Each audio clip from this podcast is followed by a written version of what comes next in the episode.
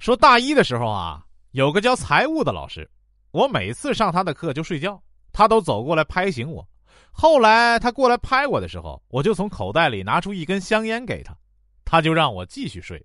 一个学期下来了，我给了他好几包烟，可期末的时候他居然让我不及格，我就去找他理论，他就说：“啊，是你呀，我一直不知道你叫什么名字啊。”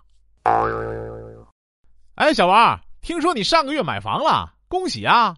哎，都花的是父母养老的钱，不是啥喜事儿。那你老婆刚给你生了一对双胞胎，总是大喜事儿了吧？小王听后一言不发呀，猛灌了一口二锅头。难道难道两个都是男娃？小王依旧一言不发呀，两行热泪已悄然流下。说天气预报说呀会出太阳，可是雨却淅淅沥沥下了一周不见停。丈夫就说：“这天气就跟你们女人一样善变。”妻子不甘示弱啊，这天气预报就跟你们男人一样不靠谱。由于家里的脏乱差已经达到相当的标准，老婆从来不敢叫朋友来家里玩，可丈夫呢却热情的请他朋友来。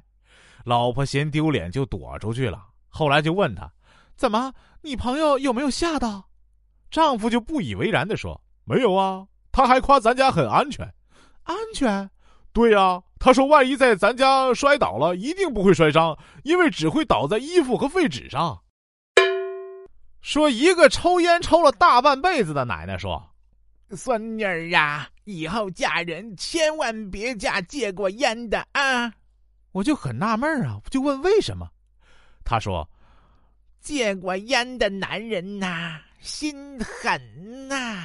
你想想，香烟都能戒了。”还有什么狠不出来的？